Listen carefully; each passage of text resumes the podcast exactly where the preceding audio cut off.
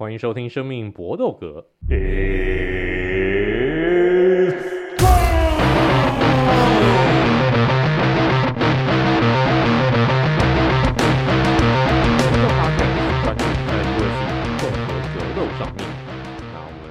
的好朋友，好，不废话，我们每次呢都要来 update 一下他们的近况。首先就是我们今天的录音时间呢，其实稍微提早了一点，主要是因为因应这个 Eric 即将要加班的关系。听说这个加班要加的很猛啊。Hello，各位朋友，大家好。对啊，这个加班行程应该又是可能晚上十一点左右，然后到隔天看日出这样。请问为什么会加班加成这副鬼样子？因为因应我自己个人工作的产业，他们蛮多 IT 相关的工程只能在关店以后进行。那呃，又因为整个后面的架构真的太老旧了，要避免掉在上班时间会互相交互影响的风险，就没有人想要去单说在那个开店的时间没有办法正常营运啊，因为那都是。金钱的损失，所以只能让我们刚开始损失。那请问这样子，在这样子加完一天的班以后，可以休几天？嗯、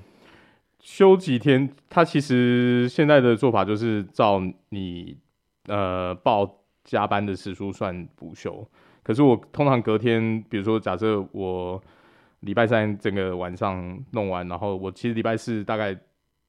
那一天就不太会进公司，就是重要讯息稍微看一下，其他事情就会简单 pass 掉。真的吗？对，人家起码消防队是那个只一休一耶。我们这边很难啊，我连把班表排成，因为通常比如说其他 local 的 IT 的做法是说，他们已经确定说当天要开夜车，白天就把那个班取消掉，他其实就是改成晚班。啊，因为我我我自己的编制比较特殊，我没办法做这样设定，所以我都是全班，我白天会去处理白天的事情，然后。可能吃晚餐，稍微休息一下，就再处理晚上的事情，是是是真的比较哈扣一点啊，没关系，反正你这一包够大包，好，看在钱的份上，这一切都好讲。对对对，钱可以让我的肝跟身体舒服一点，真的，钱可以让你的肝功能恢复正常，好，多买点补品就好了。嗯、那我们另外一位好朋友 Vince，听说最近，诶、欸，因为某些事情又跟另外一半稍微有点争执啊。另外一半有吗？没有，我们最近蛮好的哦。有了，有有，有了。就是如果你另外一半人刚好比较容易口渴的话，哦，就是可能会，就是怎么讲？就是我我们每个人都有自己的兴趣跟爱好嘛，可是尽可能不要让它影响到你的生活啦。我觉得如果这东西就比较容易会，就是，但是其实也还好啦，就是一天就没事，一天就没事了。好，他另外一半其实因为做的这个产业呢跟酒有相关，所以呢自然就比较容易。沉浸在酒精的这个怀抱当中了，所以喝酒误事，好，大家喝酒不开车，开车不喝酒。如果真的要喝酒的话呢，那就大家适可而止，好，然后尽量不要喝烂酒，喝烂酒伤身啊，喝烂酒也伤心啊。来，我们开始今天的题目。我们今天呢，主要是针对二九五这场比赛的一些观后感。这次的一个比赛真的厉害啊！如果有看的一个朋友，恭喜你。你真的享受到一场非常棒的这个盛宴，虽然说真正比赛的一个时间好像没有多少，因为场场都终结，但是呢，我们看到了相当多这种戏剧化的一个演进，包括了 Pereira 这个佩师傅不得了，在比赛当中呢成功收掉了捷克怪鸟 Jerry，他在 UFC 现在创下一个纪录，就是打七场比赛而已。就缔造了两个冠军，这个史无前例啊！七场比赛两个冠军，拿下过中量级以及现在轻重量级也封王了。他事实上转战到 NNA 生涯也才打十一场比赛而已，结果呢就已经拿到这两个冠军。不过呢，Pereira 他跟冠军，他事实上在 Glory 的时期，在踢拳级的 Glory 时期呢就已经同时横跨过。轻重量级跟中量级同时拿过两个冠军，他也是 Glory 史上第一人。但是呢，这场对 Jiří 的一个比赛呢，大家一直有的一个争议，那就是 Magota 会不会有点太早结束比赛了？大家如果去看那个 USC，很多选手在事后的一个反应，一看到这个什么打完了，你就这样评判停了，很多人其实呢都出来说这个这个太快结束了。包括说像 Dvalishvili，包括像 Dominick Cruz、Josh Barnett 这些人都都说，哎，这个太早太早结束比赛。虽然说怪鸟他自己很有风度，他说 Margoda 是对的。也许这个那个那个时候我真的已经昏了，我已经 out 了。他有看到，虽然说呢，很多人都认为你应该再给 Jerry 一次机会，你起码让 Pereira 下去补个两拳嘛，补个两拳，等到 Jerry 真的没有反应了，你再来喊停。那这个当然就是我们今天的一个话题，到底 Margoda 有没有太过早来终结这场比赛艾瑞你觉得呢？我个人觉得是稍微有点早，因为。他在近身那两拳，然后让怪鸟稍微有点踉跄瘫软的时候，你可以看得出来，他其实马上就回神，然后做了一个防御性的想要 take down 的动作，抓对方的脚。对，可是那时候其实抓 take down 的时候，他就就趁势在用呃，Pereira 是用锤拳，就是靠他后脑勺，呃，比较像侧头部这边，嗯、然后锤拳看起来效果不太好，又开始用什么？用肘击，那肘击才是真的让他松开往后倒的一个关键。可是就在往后倒的时候，其实你看得出来，Pereira 本来是想追击的。那那那时候，那个 Mark Goddard 就马上介入比赛了。我个人看法也是，我觉得真的是稍微早了一点啦。因为其实我们看 Jerry 过往的比赛，他不算是一个呃防御功夫太到位，尤其他的战架又常常把头放在前面，然后两只手在底下维持一个左右摆动比较方便的一个姿势。他其实对自己的摇杆很有信心，可是也常常吃到很多重拳，这可以在他跟 Glover Teixeira 那比赛就看得出来。所以他其实，在跟 Teixeira 那场比赛，也是在最后一个回合，在两个人在地上缠斗，他自己看的看起来快要脱盖的时候，然后趁势切入地板，再做一个关节技取取胜。他是有这种 bounce 反弹的能力的，所以就是会觉得说，是不是真的是？会不会还有机会再再反弹？因为在 N A 过往 UFC 的历史上面，我们也看过很多这种惊天大逆转的比赛。那尤其他也是确确实有这种能力的选手，的确会觉得比较可惜。那不过就是 It is what it is，就只能看他他自己个人真的是，我觉得他的风度真的没话讲。因为在赛后，你看他跟对手的致意，甚至在接受访问，Joe Rogan 现场。在访问他的时候，他就是这样这样子说。他说：“我我觉得裁判的判决是没问题的。”然后这个口径也一路维持到赛后记者会。他其实完全没有任何怨言，他只是说：“嗯，从受伤以后回来，虽然花很多时间去处理他那个肩膀的肌肉，可是看起来可能在其他的部分还要再调整，还要再加强。所以我觉得他还是对他的自己的格斗生涯有非常好的信心跟冲劲，只是就看接下来会排什么比赛给他。”呃，其实我也觉得有诶、就是。裁判提早介入这件事情，从因为我看格斗的比赛时间比较短，我比较印象还是最早那时候被人家讲，其实那时候 Rose 第一次还没有跳跳恰恰之前的 Rose 第一次把张伟丽扫倒那一脚，然后那时候大家觉得喊太早，可是如果比起来，张伟丽那时候打下去是没有做任何身体反应的，我觉得这个两个相比基准的话，Jury 是真的很明显，他有尝试的要继续打。但是啦，就是我觉得 Jury 不说，Jury 他自己很有风度不说。可是如果我在，因为刚好我在查这个资资料的时候，我在看 IG 的一些呃，就是 Reels，然后我就看到一个影片，是一个拳击手，是拳击手，然后拳击手在比赛之前他还就是就跟大家开玩笑，可是比赛后段的时候，他被他的对手就是用就是有点像捶拳的姿势，然后冒了他后脑勺两下，然后那个 Reels 后半段就在拍那个拳手后来变智障。干是真的变智障，他就是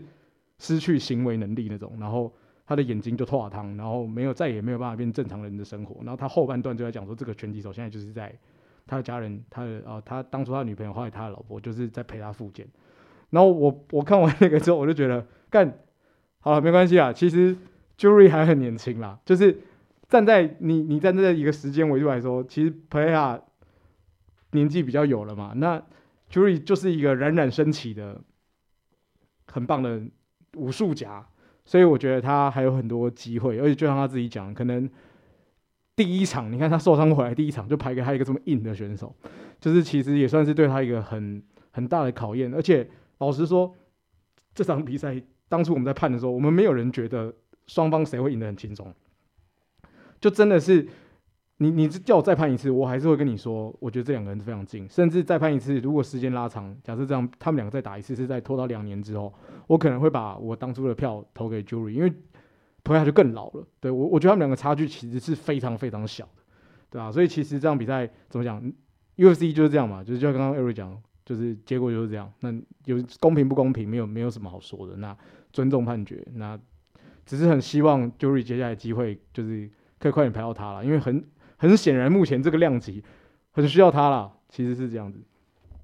但现在轻重量级很明显的就要进入到一个战国时期了，因为其实 Jerry 之所以会直接排他打这个 perha，就是因为他是原本的冠军，就是因为他肩伤的关系，所以他必须要把腰带空出来，也才有了 Jamahal Hill 的一个机会。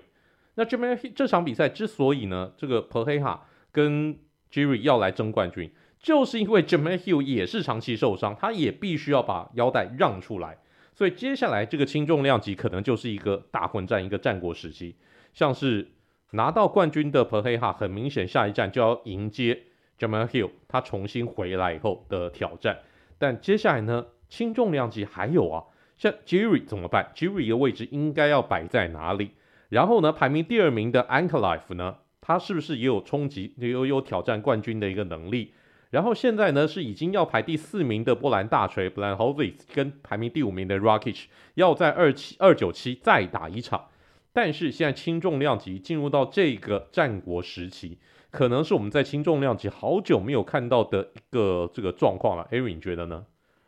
我觉得是，的确是有一点比较活跃的状况。可是说战国时代，我觉得。以竞争的强度来说是，是稍微有点可惜，因为熟面孔还是比较多。你里面看到的新血，除了说 Jury 算是相对打的场数比较少，还有 Pereira 是刚从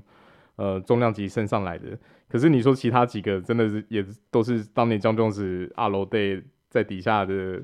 那些熟面孔了。所以我会让我觉得稍微可惜一点，就是还已经很久没有看到说。有那种从底下一路慢慢爬上来，准备要升起的新星。这个量级的平均年龄，活跃的选手的平均年龄，看起来还是稍微偏高一点。应该只有 Jury 跟 Ankalaev 是比较近近近这一两年窜上来的选手吧？对，Ankalaev 也算还年轻，虽然打法很老成，可是他其实是年轻的。所以我觉得以竞争来说，我我觉得比较有机会。占有长长期王朝的还是 Hill 跟 Jury 这几位是比较有有有办法的，因为你有了一定年纪以后，你要长时间维持在一个稳定的状况，真的难度相较之下还是比较高。而且轻松量级比较好玩的就是一堆选手都有大伤过，嗯，你看刚才讲到那两位前冠军都是因为肩膀然后腿部大伤，那 Rocky 之前也曾经他跟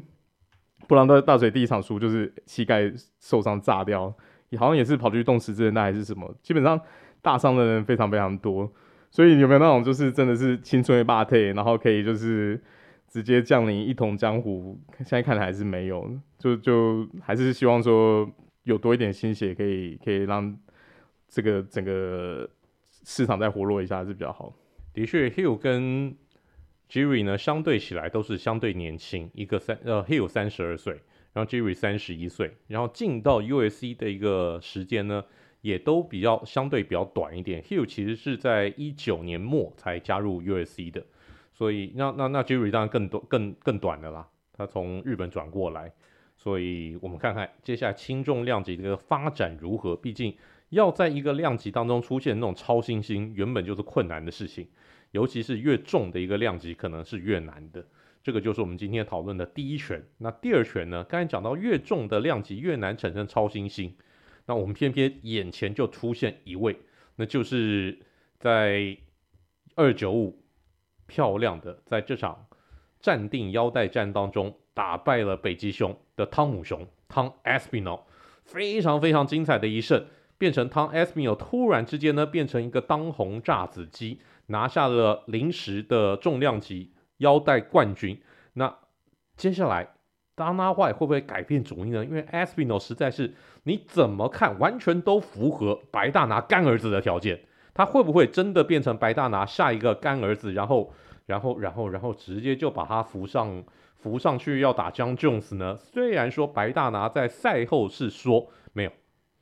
我下一场比赛呢，Jon Jones 这个对 Miocic 还是正式的重量级的冠军腰带，我还是要尊重这两位老将。但是呢，我不排除 Aspinall 哎，他的重量级冠军腰带也要来卫冕一下，也就是说到时候重量级会同时有两条腰带，一条真的腰带，一条战时腰带，这什么东西呀、啊？这这这这这个这个这个好了好了好了，不管怎么样，来，我们先来看看这个 Aspinall 的一个表现。Vince，你你你你觉得汤姆熊有没有厉害？这场比赛我是压北极熊的嘛，所以我输没话讲了。老实说，因为我看到乡民不是叫他北极，那个叫他汤姆熊，是叫他阿司匹林，就是北极熊吃到阿司匹林吃过量了啦，所以被打败没话讲。而且 Aspinall 的移动干真的是吓到我了，就是他这个跳跃的动作。上一个人是谁？就是 Ciryl Gane 啊，就是其实重量级能有这样子的移动脚步，真的是非常罕见啊。就是 Ciryl Gane 一个，然后 Aspin 一个，其实目前为止大多数都是我们讲的一拳超人型。其实 John Jones 以前不是这个量级，他是因为后来就是变太胖了，所以才变这个样子。那真的是很令人意外啦。就是就是你你说会不会？我我也觉得大拿不会这么快，正是因为他是干儿子。好不容易等到一个干儿子，所以他不会这么快把他送上来。就像是他当初，哎、好不容易等到一个 Ciryl Gane，就没有想到他跟那个谁的比赛这么快就 it's over。那那现在是怎样？他变成是只能又继续靠这些老将卖票嘛？不管是 Mirotic 或者是 John Jones 都好，那 Ciryl Gane 怎么办？现在这个这他也是一个很尴尬的存在，因为我全部都扫完了嘛。那目前 Ciryl Gane 难道他打输土谷之后，他要去打 Mirotic 吗？这很奇怪嘛，所以。我觉得大拿这次会比较小心啦。除了我，我就我我觉得有一种可能性，就是他可能会当 Jon Jones 跟 Mirotic 其中一边的替补选手，就是有没有这种？我觉得反而这个是有机会的。那就真的是很意外啊，就是他那个摇伞，然后在那个换拳的时候，这样一拳，他也是直接一拳就把北极熊收掉。然后你真的是，其实北极熊也不敢跟他去地面，不就不敢去去地面打嘛？那。倒不如就想说，哎、如果 As Aspino 继续赢下去，他接下来排人是谁？如果不去排，不去讲我们刚刚那两个人之外，那刚刚假设要打暂时冠军，他的他的往上打会是谁？会不会就是 Sergan？那这场比赛会不会就是我觉得我觉得会是顶尖对决啊？就是真的是，那就也可以来验验看 Sergan 的在地板上面的技术有没有进步嘛？毕竟上次真的是被收的莫名其妙，对啊，所以我觉得真的是我输我没话讲，真的真的是厉害，真的是厉害。这样搞不好，如果说到时候真的出现一个梦幻对决，就是主戏是 Jon Jones 对上 m i l c h i c h 然后 Co-Main Event 呢就是 Aspinall 对上 Ciryl Gane，就是一个晚上两条腰带，只是同样都是重量级的，这个非会非常非常的妙。然后在其实我记得我们在预测的时候呢，我就已经说 Tom Aspinall 他的移动速度非常的夸张，重量级的体重，中量级的移动速度。然后 Aspinall 他现在呢创下了好几项 UFC 的记录，包括他在他比赛的一个时间哦，到目前为止他在 UFC 八场比赛平均的比赛时间是两分十秒，两分十秒就结束，史上他的一个作战时间是最短的。还有一项记录就是他每一场比赛的有效击打数量，应该说每分钟的一个有效击打数量，它的差距是比对手多四点九五拳。这个也是历史上面最多的，他每这个等于说每分钟他要比这个他他要多赏对手五拳，这个是极为夸张的数字。他在 UFC 目前八场比赛，唯一输的一场比赛是因为自己膝盖受伤，七胜一败的战绩，而且这八场比赛只有一次打到第二回合，在二零一五年以后就再也不曾被对手打败过了。来，这个 Ari，你觉得 Tom Aspino 下一个干儿子要怎么样来培养？我我觉得现在就是两难啦，因为就跟 Miss 讲的一样，他好不容易是超新星，而且真的是争气。因为他赛后在接受访问的时候，他就说，因为这场比赛也算是硬排出来的，在 John Jones 跟 Miocic 去吹掉以后，他其实也是 short notice，大概两个礼拜的时间，没错。然后他自己自述说，其实这两个礼拜整个整体的调整状况非常非常差。他说他的训练根本是不存在，就是他是以一个全自然的状态在应应对这场比赛，所以你就会发现说，当然对 p a l o v i c 也是同样的状况，可是你可以看得出来说，他真的是到底是该说是常年训练还是怎么样？你在这么短的一个时间，又可以把自己的状态调整到在场上的应变的反应是这样的好。而且我因为这场比赛我我有刷 Pay Per View，然后看到这边的时候，其实已经有点凉掉，因为买的运彩只过了第一关而已，真的是凉到不行。这一场比赛其实 Pavlovich 是比较先有有效打击打到他的，他的下巴整整结实的吃了两拳。然后他吃了两拳以后，他其你是可以看出来，Espino 是有一点被震折到，然后有点倒退的。那接下来他就开始就想办法把自己的步伐的 pacing 加快，然后整体的摇闪的那个频率就是开始拉高。所以你就会觉得说，他不是说真的只是自己的击打技能，或者是移位，或者是柔术好的，其实下巴也是真的一等一的。他那两拳其实吃的非常非常的结实，可是他就是硬硬吞下来，然后。后退以后，再重新整理自己的态势，再再去进攻。那所以我觉得这场比赛赢的真的不是侥幸啦，因为他那个摇闪以后的反击旋实在是太漂亮了，而且他瞄的不是下巴，是侧头部。一一下去以后，你就可以看得出来，Pavlovich 整个意识都飘掉，然后再补一个左拳，就就比赛就结束了。所以我觉得他真的重点就是他自己的身体健康，然后重重重量级这个。整个量级里面，你要找到运动能力跟技能完整度跟他一样好的选手，基本上是找不出来第二个。他他非常有可能就是之后的腰带统一战以后有办法建立自己的王朝。所以我觉得现在其实 Jon Jones 跟 Miocic 的比赛的时间就会非常非常的关键。我我其实不太觉得 Interim 冠军会来做什么防卫战啊，因为那个真的是蛮诡异的。你你那个叫什么？就是临时冠军防卫战。就就以以逻辑上来说，你要就是腰带统一战。如如果以大拿的角度的话，他一定很想，诶、之前说的 Jon Jones 受伤是八个月嘛，他他一定很想就是尽快在八个月左右，就是可能暑假档的时候就赶快排 Miocic 这一场。然后没有八个月是单纯他复健哦，还不含他训练训练开那个训练营哦。哦，就说从他那个肌肉。修复的手术，所以你要抓一个髋骨影，应该要抓快一年半，可能十月或十一月才有机会。对，我觉得很久。对啊，那那这样子的话，我觉得真的真的难啦。那 Music 的的时间也尴尬，那 Espino 的时间也很尴尬，就是就是接下来要怎么排，感觉都很很怪。所以我才会觉得排他跟 Ciryl Gane 的几率比较高啊，因为他们两个他妈又相对起来比较年轻，状态又好很多，至少很可控吧，比起。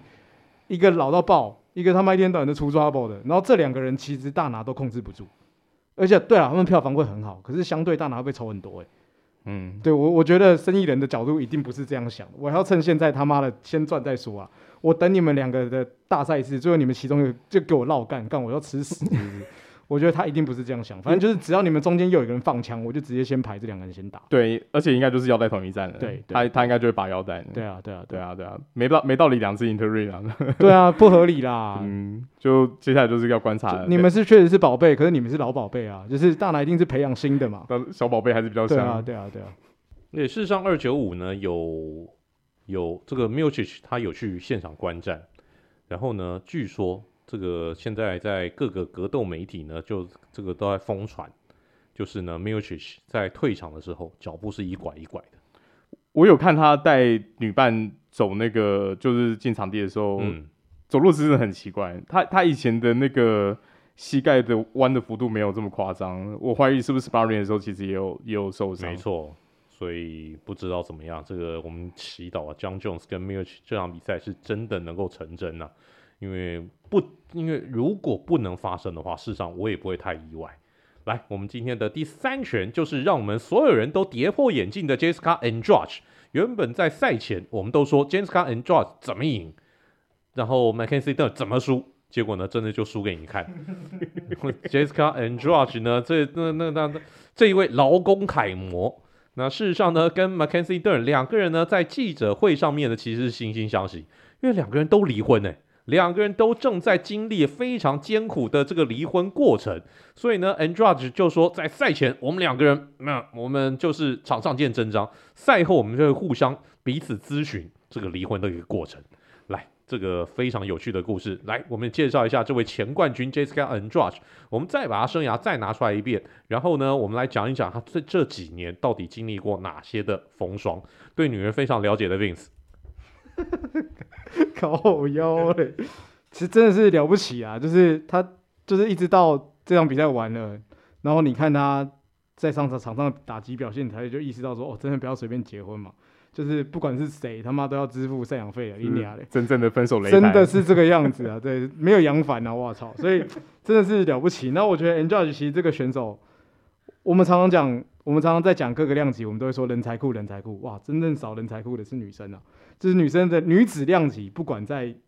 在哪里，一直以来都是相对起来非常稀缺的。因为其实女子格斗选手，我觉得要付出的，一来了你的钱本来就比较少了，然后二来是你要付出的代价。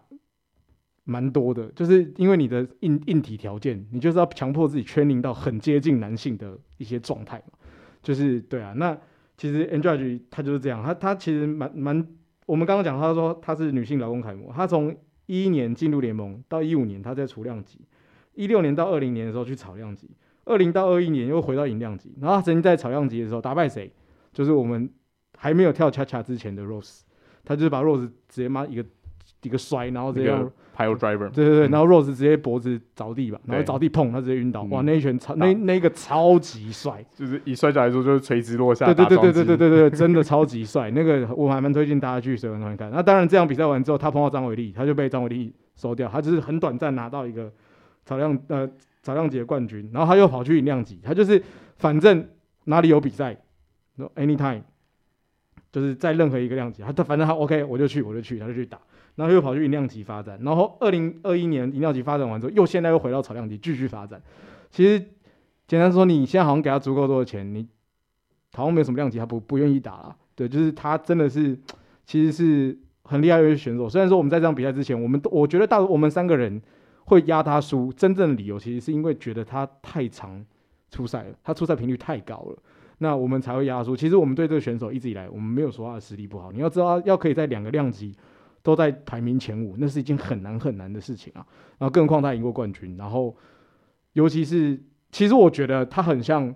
超弱化版。我讲先超弱化，他很像超弱化版的姆斯。就是你说他们的风格，然后甚至他的八楼，他跟姆斯都是黑带啊。就是其实他们，所以很明显嘛，邓不敢跟他去地面上打，你不见得讨得到什么便宜嘛。那所以我不知道，我觉得他就是可能真的很不想付赡养费吧，过了他付的比较多啦，所以。就爆发那个，就是不管是怎么看他出场频率这么高，然后他最近苦又加败，就是一直输，干又要付钱，然后诶他还可以逆转胜，我觉得这一点是真的很了不起啊，对啊，那嗯就蛮推荐，我这我是真的很推荐大家去水馆看他打 Rose 这场比赛，真的很帅，因为 Rose 从头到尾我觉得都是占一点优势，一直被他抓到为止，那真的就是大逆转，那个一摔下去，裁判就冲进来挥手，那个 Rose 直接睡在那边，超帅。Andrade 这场对 Mackenzie Dern 的比赛，他四次把 Dern 给 knock down 在地。那单场的四次 knock down，这是 U S C 在女子选手当中的一个记录。那 Andrade 还保有相当多女子选手的一个记录，包括他在 U S C 已经打了二十六场比赛，这个是 U S C 女子记录。今年打五次，这个平了这个 Cowboy Cerrone 的这个记录。然后他的六次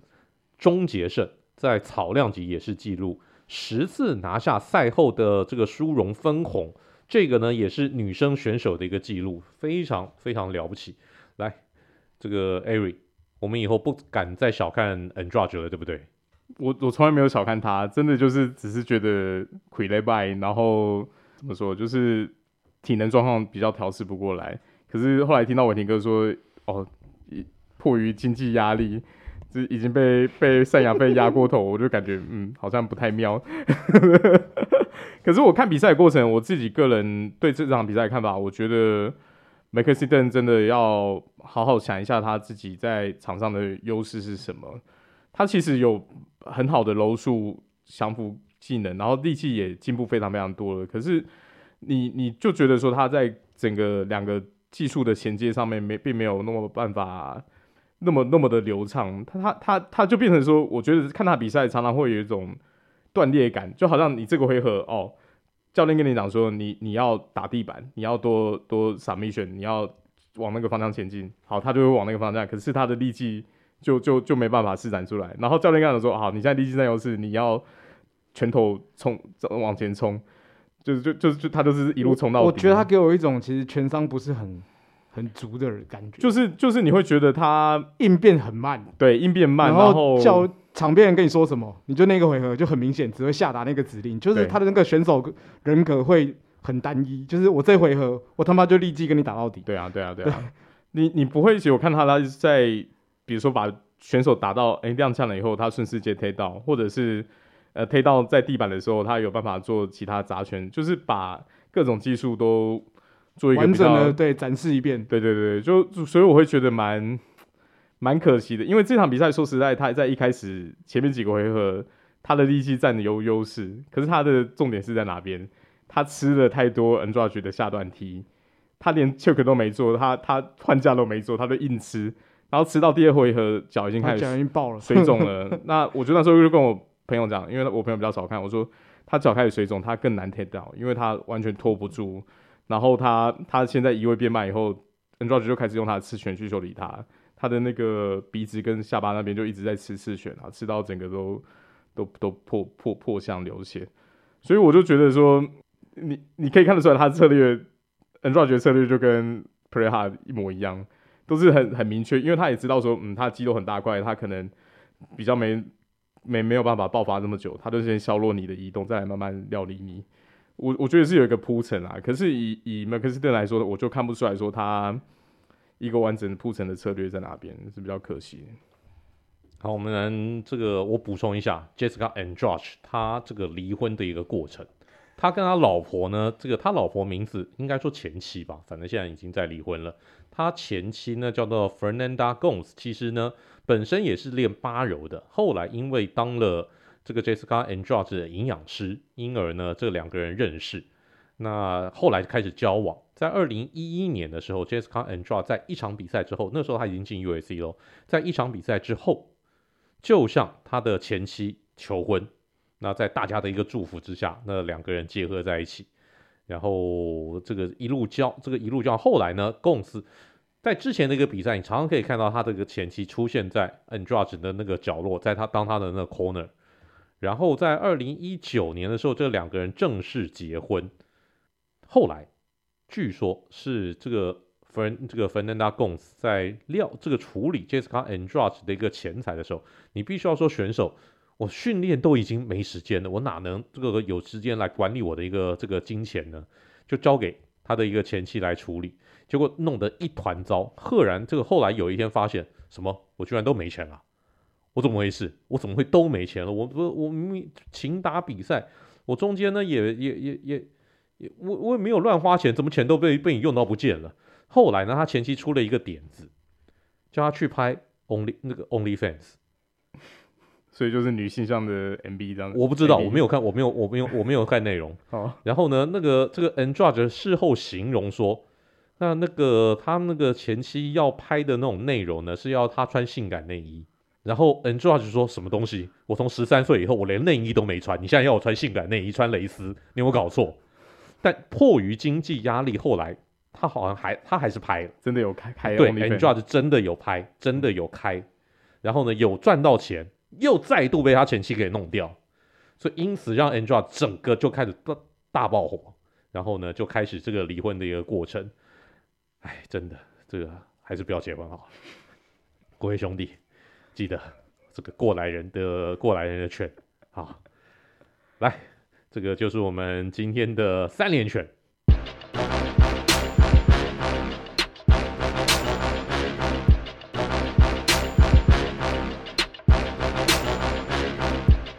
我们今天的 USC 小尝试，因为二九五五场的一个主戏呢，在主这个主赛的五场比赛全都是终结，那我们这一次呢就来讨论一下，到底在历史上面有哪些这种数字赛，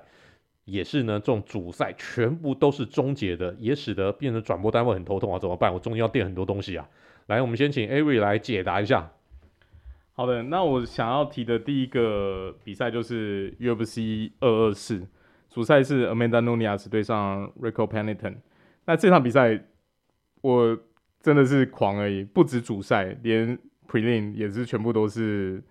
呃终终结比赛获胜。他这整整个 Pay Per View 总共出现十一场 Finishes，Finishes 意思就是 KO、TKO，然后或者是 Submission 提前结结束比赛。反正没有 Decision 啊。对对对对，都是。所以这场比赛其实虽然已经有点时间了，是在一八年五月的时候举办的，在巴西的里约热内卢。可是当时观众的反应在主赛出来打之前，真的嗨到最高点。然后姆斯也，我们都知道姆斯他自己就是巴西本地选手嘛，所以他其实，在巴西当地比赛的时候，真的整个魁啊，还有那个气势都相当惊人。他这场比赛完完全全就是把 Pennington 敲爆。直接相相当快速的节奏就直接 TKO 了。然后这这这一场比赛，我我觉得这这算是一八年那当年整年，你如果有看那个 paper view 的话，算是整个节奏来说最最快，然后当地观众最最激情的，因为真的都被那个比赛的结果搞到哇，情绪都很沸腾。那还有一个是比较近期的，可是不是 paper view，我也想提一下，是去年的 Fight Night。主赛是 Tiago Santos 对上，就刚我们刚才有提到的 Jamal Hill，那这场比赛也出现了十场 finishes，也是从从正赛然后到 prelim 都是都是提前结束。我这整整场比赛我觉得最有趣的是是那个 Jeff Neal，既既然去拿到了 Vincent Luque。对我，因为 Jeff Neal，我一而且我记得，因为我记得我们大家都觉得 Neal 是守门员型的选手嘛，Journeyman，对，对，就是一个不上不下，大概就是十名到十五名左右的。然后 Luque，我们都觉得他是准备要起飞的，结果在在那一场比赛真的是把他打到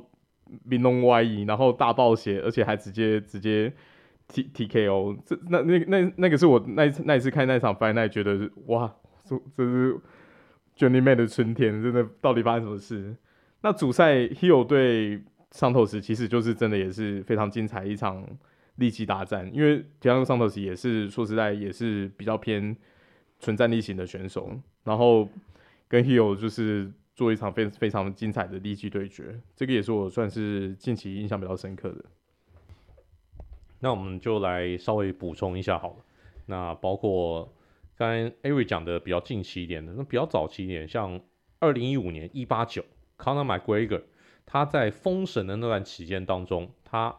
敲这个一八九，他挂主这个主戏，敲倒了 Chad Mendes，然后一八九呢也是五场主赛赛这个主赛的五场比赛全都是这个提前终结胜，然后之前这个之前呢也有一四二也是这个样子，主戏是 Jose Aldo 也是苦主 Chad Mendes，一四六非常有趣哦，我这郑重介绍一下一四六。因为呢，这场比赛大概史无前例，从来没有过，未来也不会有。就是他主戏主赛五场比赛全部排重量级。哦，你你你你你你你你说这个这个多有趣？那表示那个时候重量级人才济济啊，能够呢在主戏一口气摆十个重量级一个选手进去。现在在当今的一个环境，怎么可能？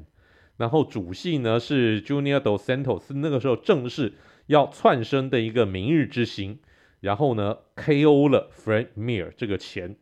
前临时冠军。然后在零八年的时候，这个九一跟九二，UFC 九一跟九二呢，也都是提前终结胜。那我觉得，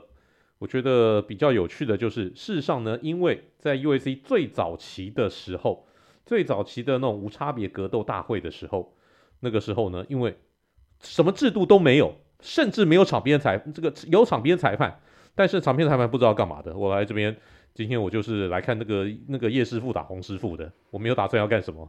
所以呢，从这个有趣的是，UFC 从第一届 UFC 一到 UFC 六，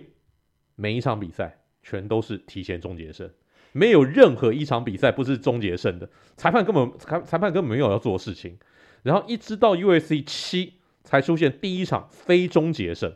原因什么？因为两个人打成平手都没有办法终结对手，所以呢，那那那裁判怎么办呢？面面相觑，好，平手。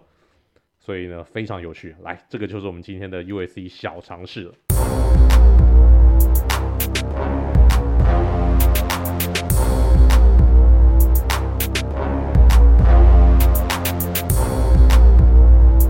来，我们今天的词曲只应天上有。我们既然刚才好好的讨论了 Aspinall 那我们就来介绍一下 Tom Espinal 他的出场曲。他之前呢都是用一首叫《Move On Up》这首这个放克的经典作来作为他的出场曲，但是呢，他这场比赛为了因应在纽约出赛，所以他特别选用了 Sting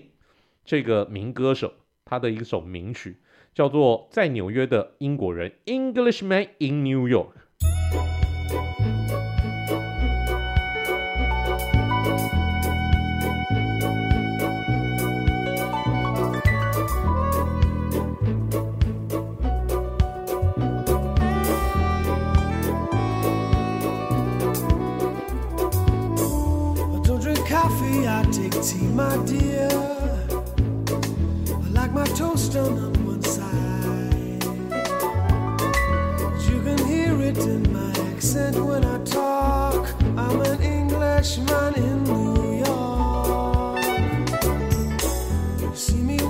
我相信应该百分之九十九的这个朋友呢都有听过吧，对不对？那我们还是先请 Avery 来介绍一下这首歌。好的，这首歌是在他从 Police 以后单飞的第二张个人专辑，呃，Nothing Like the Sun 里面的一首单曲，是一九八七年十月的时候推出的。那在当年推出的时候，其实一开始的反应普普，并并 并不算特别大热的歌曲，然后。所以他后来比较有趣的就是他，呃，单曲其实有后来有再重新发行，就是在在下张专辑的时候有在做过一个，算是重新 promo 再发发过一次，然后后来在英国金榜的成绩就有在提升，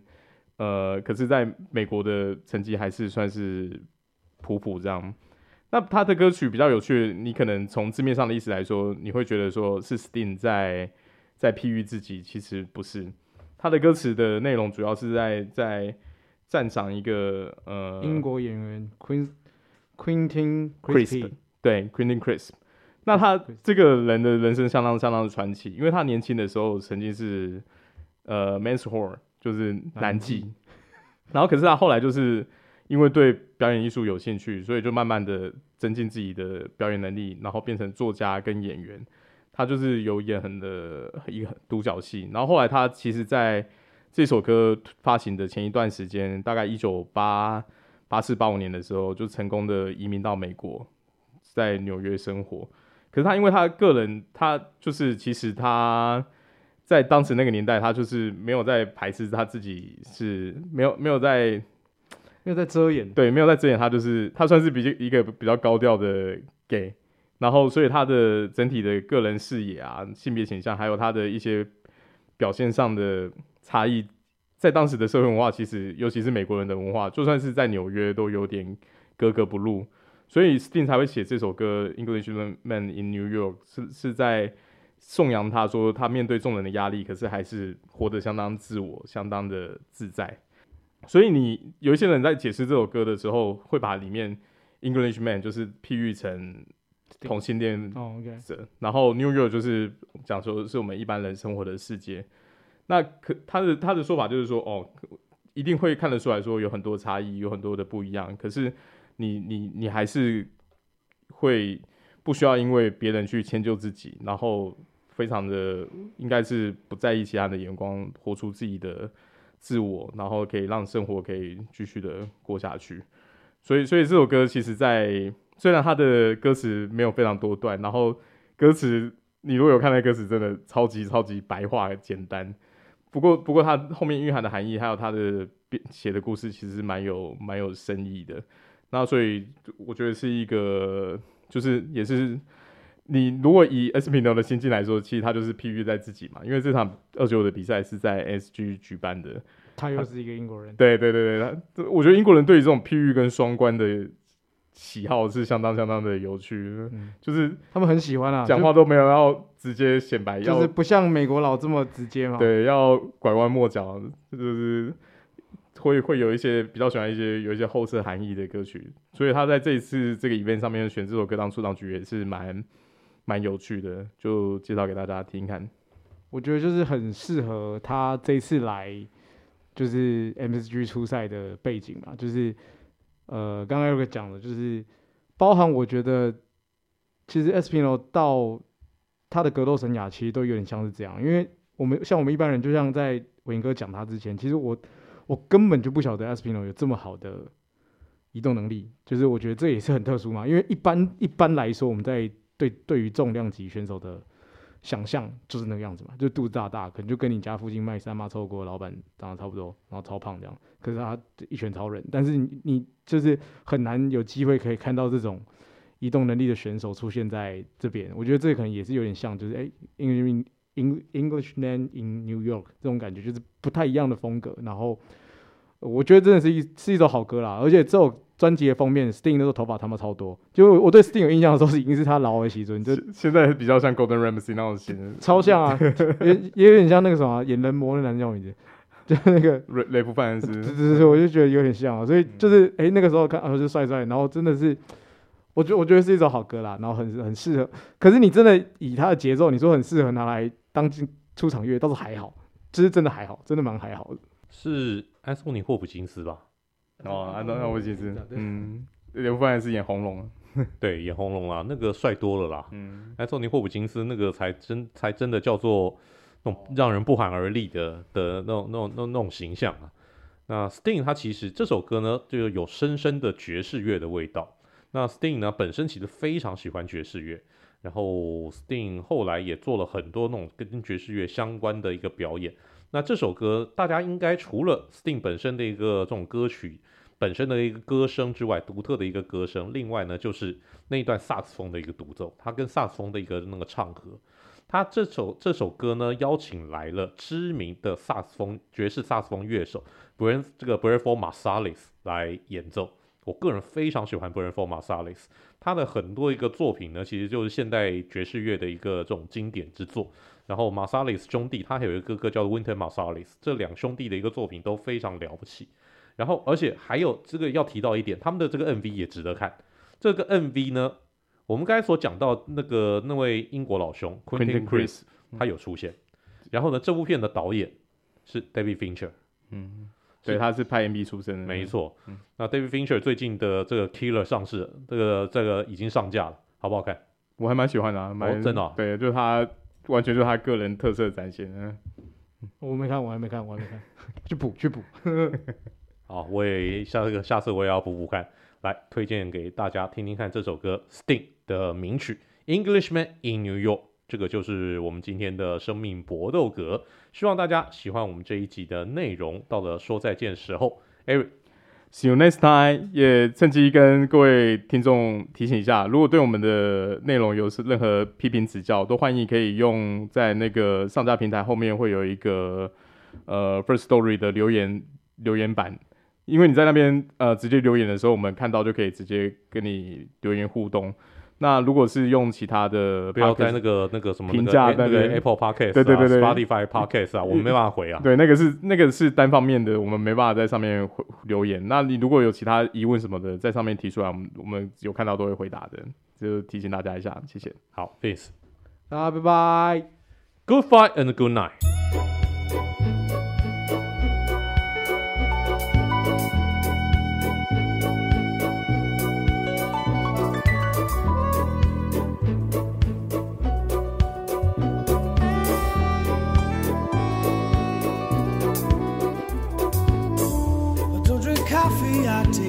my dear,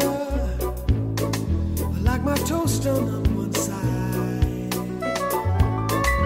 You can hear it in my accent when I talk. I'm an Englishman in New